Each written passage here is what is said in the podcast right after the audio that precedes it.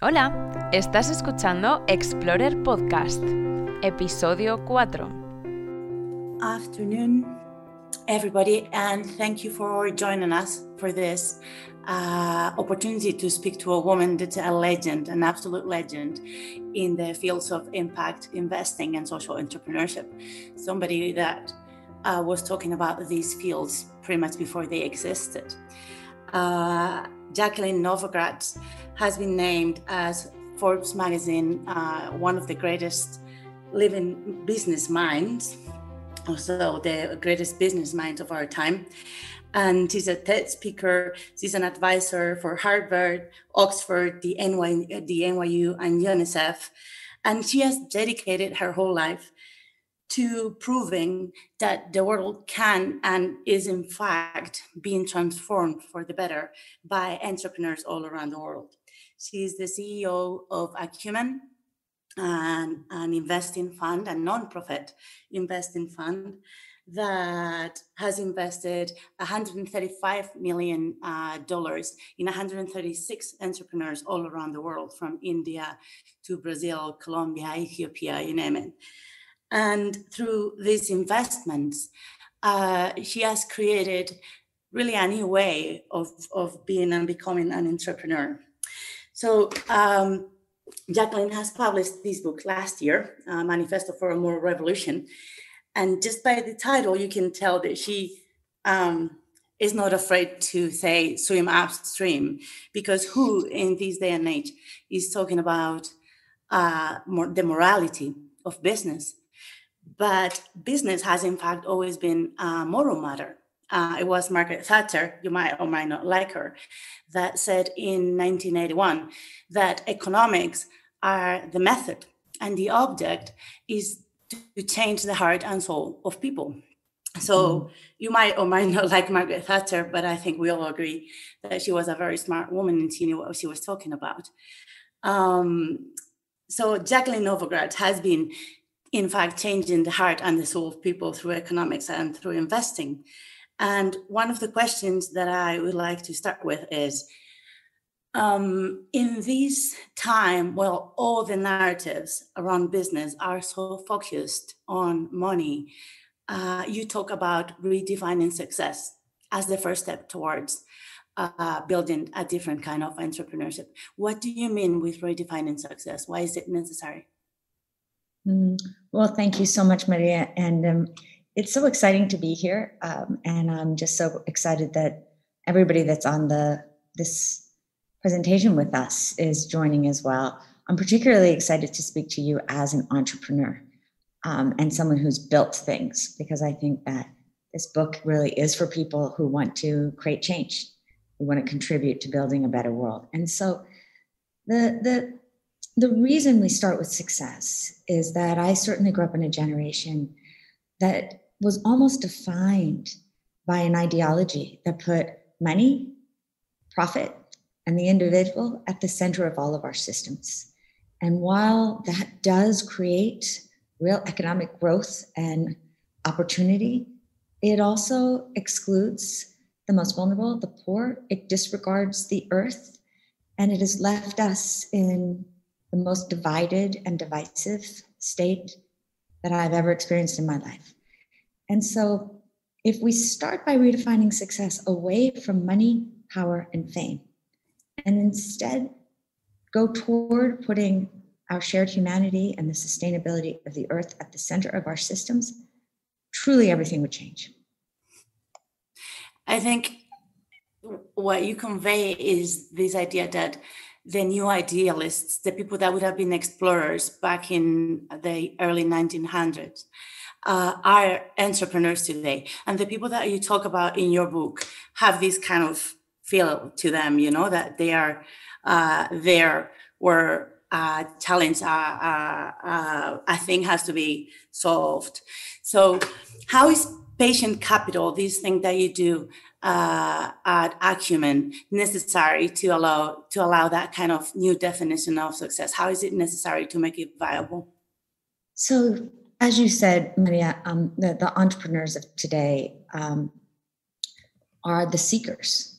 They love the word impossible, and um, and I would say that the many more of them, and I meet them more and more and more every week, are starting by focus on a problem that they want to solve, how they want to serve a society, and then they're building from there.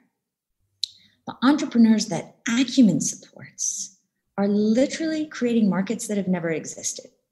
So they are working to serve people who make just a couple of dollars a day, who live in places with no electricity, very limited access to water and healthcare, um, who have limited skills, so hard to find the talent to build your company, and um, and who have very little trust because they've seen people come and go for generations that have never served them, and so it's insane to think that an, that that an entrepreneur who is going to solve a problem like electricity when it has never existed is going to do so and provide significant financial returns to an investor in three to five years. Mm. And so patient capital recognizes that for too long, just government or just business as usual has failed the poor. The only way to have a really healthy society is to include the poor. Mm. And so patient capital takes philanthropy, which should be the biggest risk capital that we have, invests in entrepreneurs like the ones I'm talking about for 10 to 15 years, gives them time to try new things, fail, start again. You know this. This is the work of entrepreneurship, mm-hmm. but in ways that actually allow them to build markets and in allow them to help low income people gain trust. And over time, um, we've seen enormous results, which we could talk about. But the money that comes back to us then gets reinvested in another innovation to the poor, and that's the that's the model of, of patient capital. And how have, have you seen these kind of capital grow over the years since you started Acumen back in 2001? Do you see is there a shift in the in the landscape of investing in that regard, or are you still facing the same? So uh, it's a complicated answer in that um, when we started in 2001, there was no field of impact investing. Exactly. Yeah. And today it's 750 billion dollars. It's nearly a trillion dollars in impact investing yeah. To be honest when i started acumen i thought that we were revolutionizing philanthropy. Mm-hmm. and what's interesting is that philanthropy is much slower to change. Investing saw this as a huge opportunity as people started to say is our investing just creating damage? Hmm. and so um, I would say yes, in that there's been a, a, a, huge mind shift and that there's now a field and a new generation that are saying to their parents, why are we not investing for impact? Um, in terms of patient capital, that philanthropic back long term, um, it's also grown not as fast as it needs to grow. And mm. the hmm. reason is because it's so hard. Um, literally 10 to 15 years. The big successes aren't like the Googles because you're working with people who've been left out and hmm. marginalized mm. for so long. Yeah. But I think that's the wrong metric because if you look at the 135 million that we've invested on the patient capital side, um, we've helped move about 750 million. In other words, investments have come into our companies once we've helped make them a little bit safer. Hmm. And so that's a billion dollars moved into markets that are new, serving people who've been left out. So, from that perspective, yes, the world has changed. Yeah. Um, Acumen also has four for profit uh, facilities, which are still more, um, I dare say, impact driven um, and impact first. Hmm. So, we're also starting to see a spectrum of capital develop that I think is healthy. Yeah. So throughout your book, you kind of debunk or at least propose a different paradigm for many, many things within entrepreneurship. Um, one of them is that you talk, uh, you say, to, to try and solve humanity's toughest problems requires no single hero, but a system of people. And I love this idea because there's so much that's built around this idea of unicorns uh, that is really wasteful right? Like we're expecting one uh, company to succeed at a price of everybody else is falling. And that might be very good for the company, but it doesn't solve the problems. And it's unbelievable. But uh, your book is the place, the first place where I found this idea. And I was like, my eyes were welling with tears when I, when I read it. So, what do you mean? Um, solving humanity's toughest problems requires no single hero. So I completely agree with you. When we look at the the unicorn, the Steve Jobs, Bill Gates, um, not only does it let the rest of us off the hook, it creates impossible standards. Mm-hmm. And um, in this field of social entrepreneurship, we end up putting people up on stages before they've actually built something that really matters and so often we we destroy their focus we make the rest of the world feel terrible mm-hmm. and and it doesn't serve any of us mm-hmm. the this idea that we need a million heroic acts and not another hero is that our problems are too big to lead to any individual or any one institution mm-hmm. and and and that's also i think coming back to me and our own humility that it's easy to start to think that well we could do this if we did this and that and then we built that instead of saying well with whom could we solve this problem and i've learned a lot from the next generation including the acumen academy fellows in spain maria and mm-hmm. colombia um, where they are they talk about themselves as the critical yeast that they recognize it's only when you bring groups together to take on a problem collectively um, that the problem isn't have a chance of getting solved. Hmm. So this year in the pandemic, because we have grown to be the largest um, investor for off-grid solar energy for the poor, um, when we saw how many tens of thousands of jobs were being lost and companies were being closed, we knew that we couldn't set up a loan facility by ourselves, but we catalyzed a facility with um, 100 other institutions, 100. Mm-hmm. Oh, no, 20 other, I was like 100, 20 other institutions uh, to try and raise a $100 million facility. It ended up being about 90, and, and, and we hope to announce it publicly uh, quite soon. But it's amazing to see what can happen if you coalesce around solving a problem together. Hmm. And another thing that you talk about in your book is how related to this idea of a system of people is that most investing uh, firms require entrepreneurs to have a certain volume or expect a certain volume, volume right away to be investable and that is, in fact, one of the toughest challenges for social entrepreneurs. I think that if you're not uh, looking to get that kind of scale right away, you're off the radar for the system. And you explain in your book, uh, and I'm, I'm also going to say that there are so many first person examples in the book that are incredibly inspiring, I think, for first time entrepreneurs.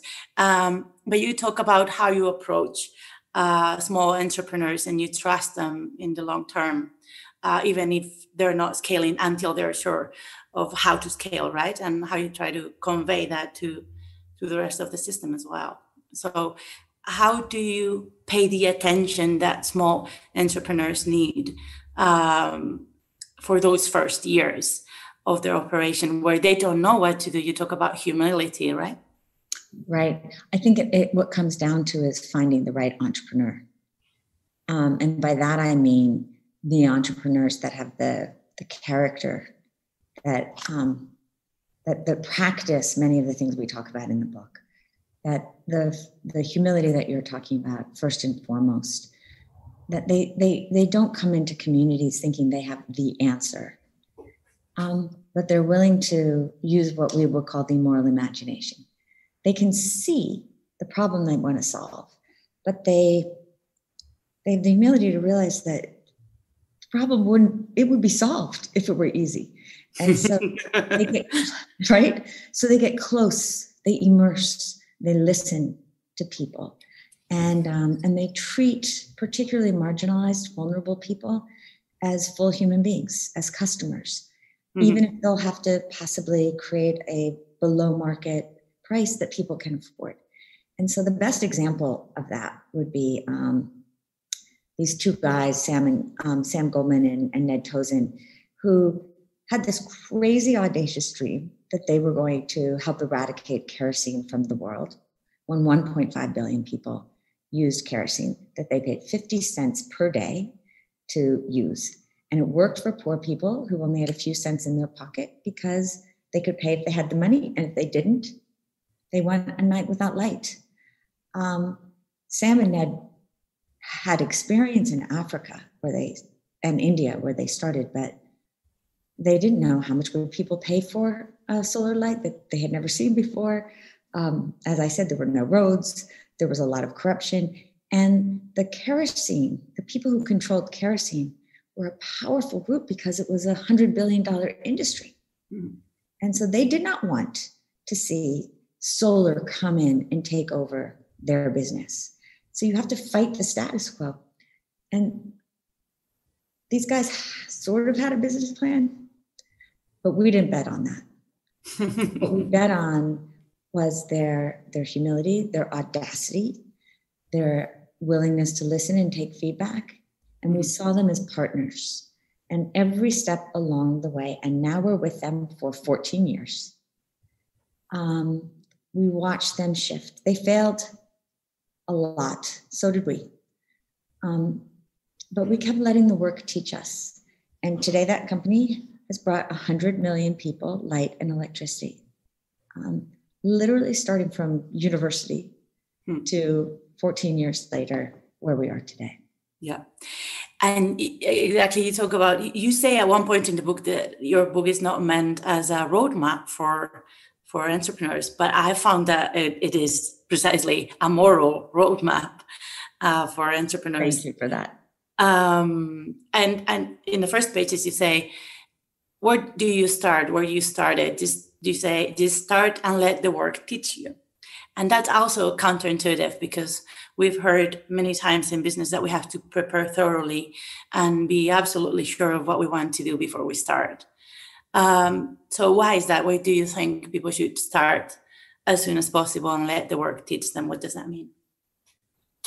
Because these big sticky questions the biggest challenges of our world which are really the challenges that are most worth living for and working on have no easy answers. And so I grew up in a generation that had experts. Let's bring in the expert.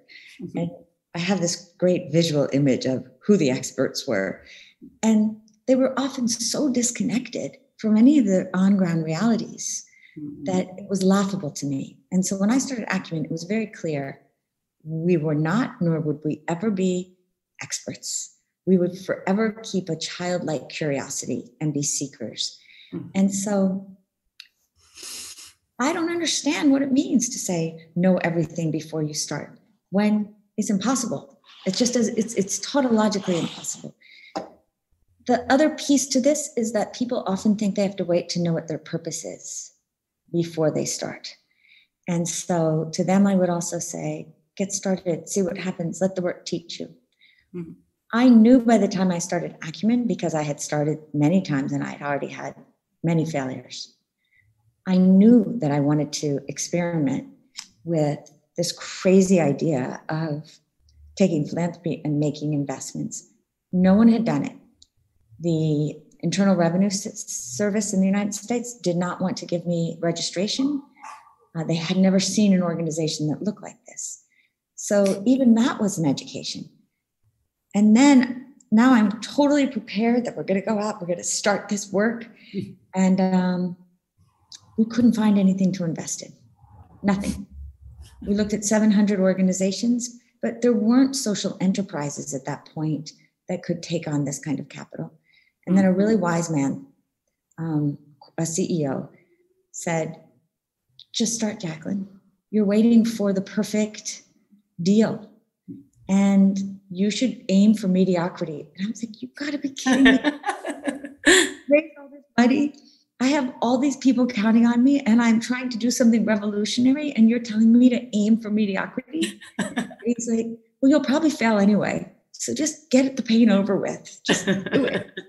he was right. I, we, we failed. We learned so much from that first electromagnetic immunosensor that I didn't even understand.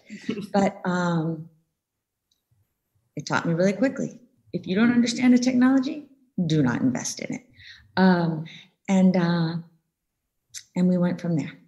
Just start. And you talk about um, letting curiosity be a major driver for uh, your journey.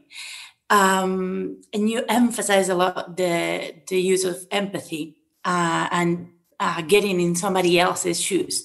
And all of that part, when you talk about being in somebody else's shoes and how privilege is a roadblock uh, for understanding uh, other other people. Um, I think it's just brilliant. So, what does it mean to visualize yourself in somebody else's shoes and working from empathy to action? What's your your how to for starting a business mm-hmm. from curiosity? That's a great question. Um, it goes with this idea of immersion. Get close, pay attention, listen, not just with your ears, but with all of your senses. Um, I, I find that people will often tell you the truth if you ask questions in a way that convey a lack of uh, convey respect and a willingness to listen to their stories. Um, don't start just by with a notebook asking them the questions that you want to hear, but acknowledge who they are, why you're there. Um, the the idea for us again goes to this notion of moral imagination.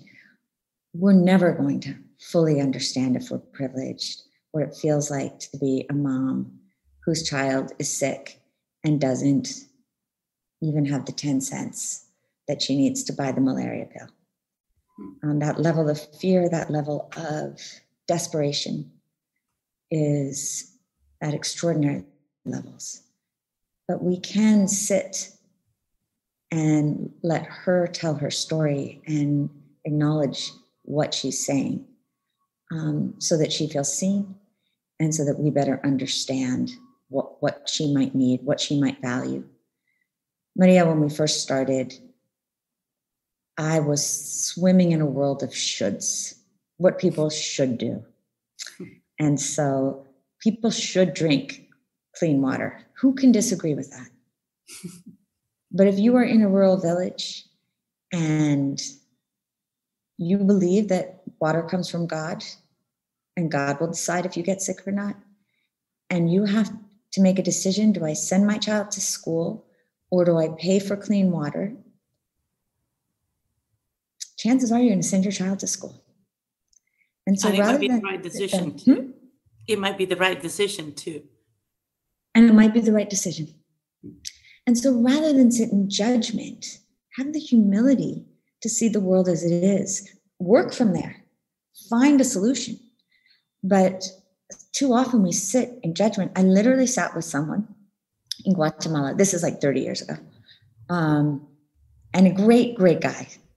So this is not, I'm not being putting him in the, like the bad guy category. Great guy.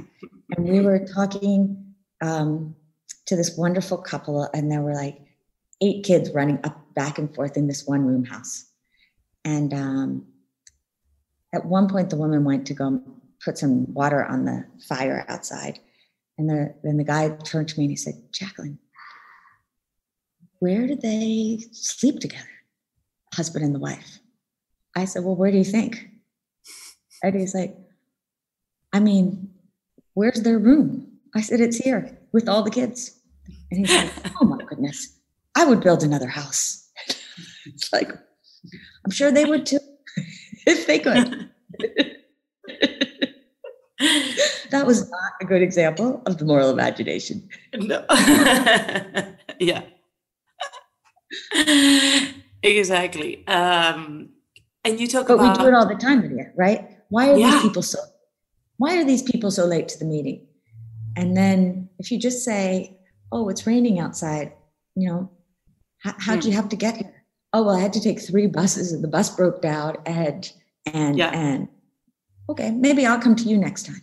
Yeah, I think the the the most striking example of that is when we have to think about people, about moms that have gone through excruciatingly, excruciatingly painful events with their children, like like you talk about the Rwandan genocide, and immediately there is like a resort that protects you that says those moms must not care about their children as much as we do, because if I had to go through a, a tenth of what that woman has gone through, I would have gone crazy. Um, but that is, of course, not true. Like it's a story that we tell ourselves to be to be able to put up with such horrors that we can't even begin to imagine, rather than face that, those people are suffering excruciating pain. Uh, but yeah, that is uh, exactly privilege is a roadblock you say in your book for understanding.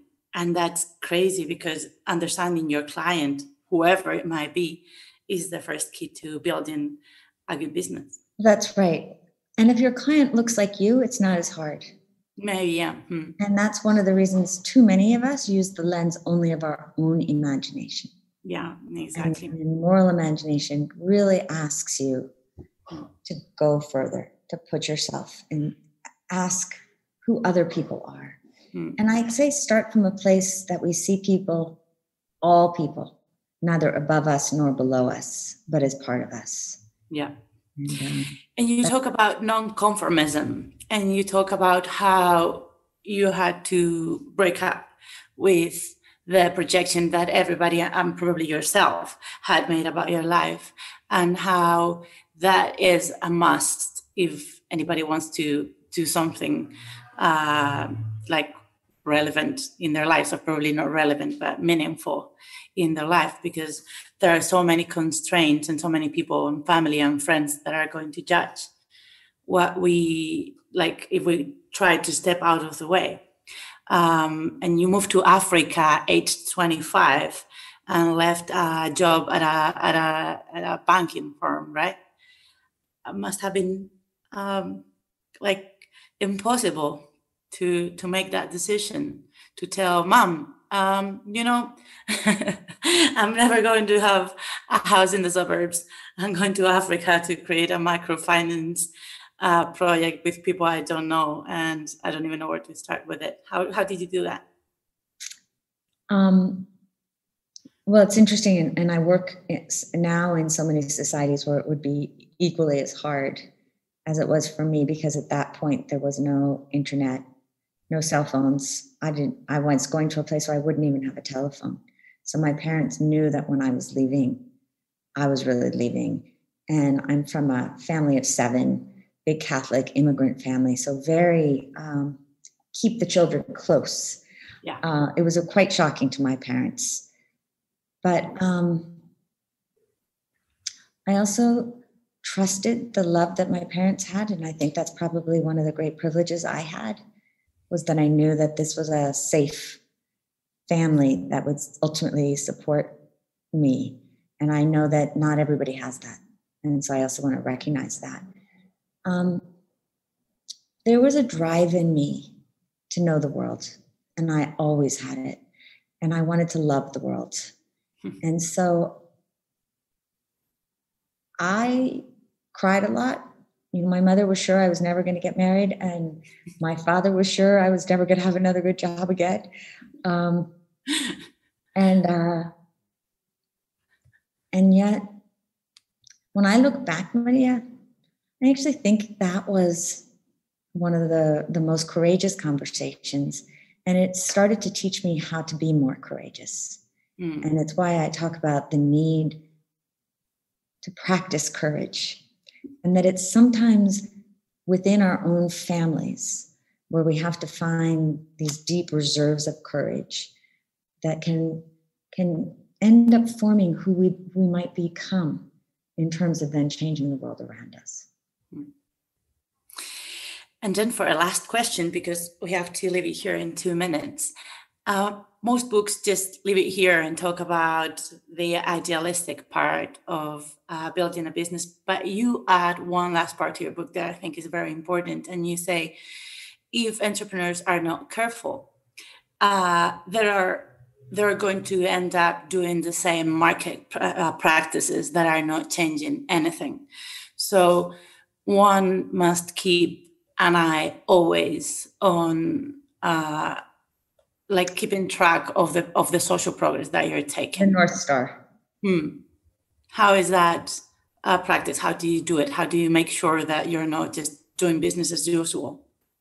I think the world has a thousand ways to take our courage away and to take our resolve, our resolution away from us. Um, we too often look at others and compare ourselves.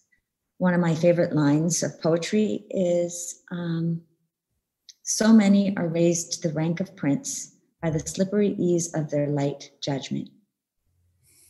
And, and that's true. And when you look around the world today, so many of our leaders are there because they're really good at lying, because they're really good at politicking, because they're really good at winning at the expense of others losing, because they cannot be right unless other people are wrong. And most of us don't want to be those leaders. Until we've changed what leadership looks like and what business looks like, those of us who make the decision that we are going to be different are signing up for a hard path. At times, it's a lonely path. And I have a lot of stories about that. Hmm. And yet, it is a path that not only leads to a deep sense of fulfillment and meaning, and if you're lucky, impacting millions of people or even just a few people. Um, but the piece that we also don't hear about at least not when we're starting, is that no matter how hard it gets and no matter how ugly it gets, and as you said, I went through a genocide, it doesn't get uglier than that. Even in the darkest times, there's beauty to be found. And I would actually assert that in this moment of a global pandemic where there's so much darkness, so much loss, so much pain, so is there a chance for us to find our most beautiful selves our best selves and to bring light into that world. And that is the job of every one of you on this call, and that is the job of every one of us. Thank you very, very much uh, for joining us today. You've been so inspiring. You've been not just today, but throughout your career, and it's been an absolute honor for all of us to uh, have you here. Thank you very much, Jacqueline. I'm going to say it again. This is the book uh, Manifesto for a Moral Revolution. If you are an aspiring entrepreneur, you're going to be coming back to this book over and over again because it has so many tips and so many ideas and so many uh, thoughts that are going to get you uh, like pushing forward. So thank you very much. I have to uh, say two things right now. One of them is that the connectors can now join the Zoom uh, connection, the Zoom room, for to follow our conversation, to continue with our conversation, and then that everybody else, apparently, you have to be on the Q and A on Discord at five thirty. And now that I've fulfilled my duties with these two things that I've been terrified of forgetting since the first minute, I'm going to say bye to you. Thanks to all of you for joining us today. And thank you again, Jacqueline. It's been a real pleasure. It's been my pleasure too, and anyone in Spain that's interested as well. Acumen Academy um, Spain is an extraordinary group of our fellows, and online we have many Spanish courses and um, English, including the Path of Moral Leadership, which is the master course for the book. And so uh, just check out the website. Thank you, and Maria, I look forward to staying in touch with you. ¿Te ha parecido motivador? Si quieres escuchar más historias de figuras top del emprendimiento y de personas que persiguen su sueño de emprender, sigue Explorer Podcast y no te pierdas ninguna.